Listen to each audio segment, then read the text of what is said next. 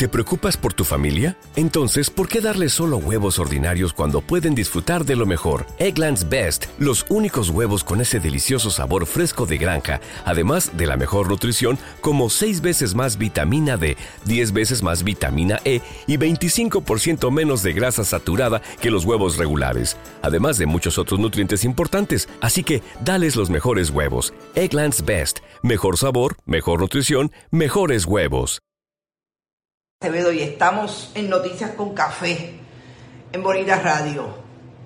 Hoy, en quizás el primer fin de semana, después de haber pasado un intenso inicio de año, más suave en términos de las noticias, que nos dejó con una noticia terrible y a esa noticia terrible voy última. Me parece y es inusual, pero debo comentar lo que sucedió anoche en los Óscares. Porque, como ustedes saben, nosotros tenemos un lema en Bonita Radio que se llama la creatividad al servicio de la denuncia. Las expresiones artísticas siempre han sido utilizadas por muchos en la historia de la humanidad como elementos, herramientas para denunciar. Parasite, la película surcoreana, coreana del, Corea del Sur, que ganó como mejor película, convirtiéndose en un momento histórico, porque es la primera vez en la historia que una película no hecha en Estados Unidos, ni siquiera hecha en un país de habla inglesa, fue ganó como mejor película. Y Parasite lo que hace es precisamente una denuncia de todo, de todo lo que es inequidad y diversidad en el mundo de hoy. Partiendo de Surcorea, hace una, eh, crítica, una denuncia de lo que son las posiciones autoritarias de los gobiernos en esa parte del mundo.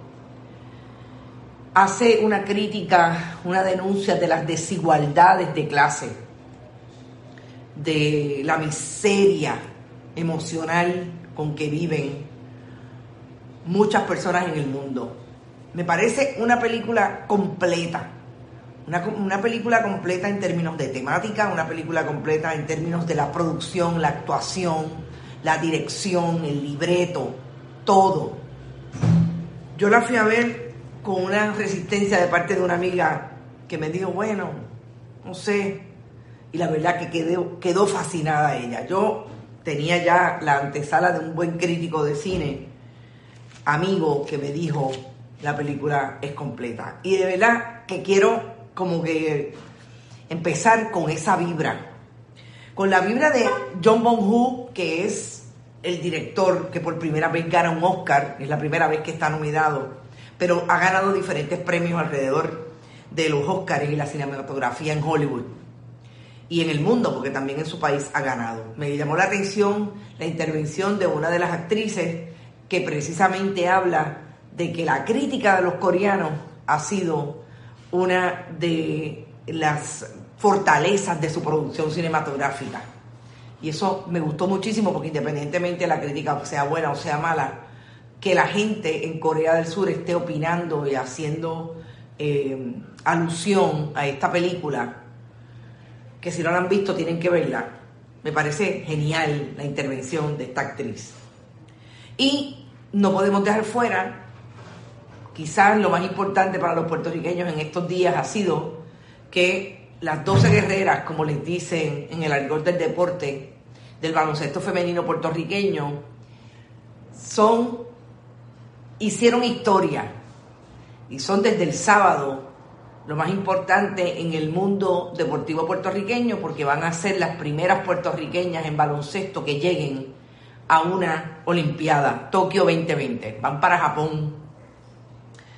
Así que eso nos llenó súper de orgullo el sábado. Ayer nos llenó de orgullo que Adriana Díaz otra vez, ¡boom!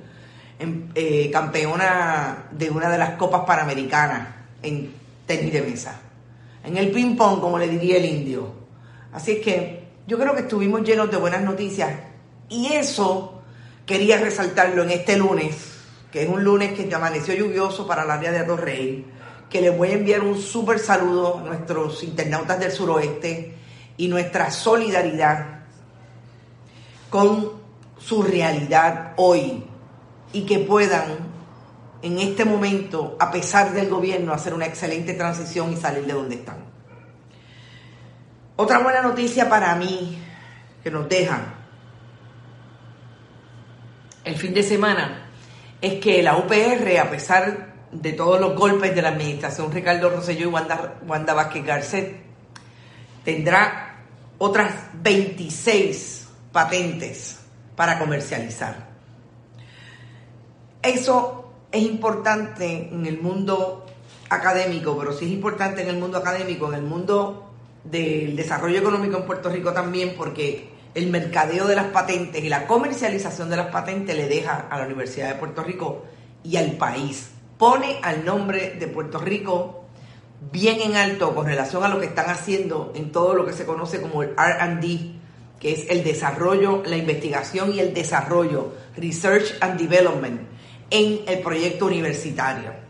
Y fíjense que el proyecto universitario es lo primero que el Partido Nuevo Progresista quiere atacar cuando llega al poder.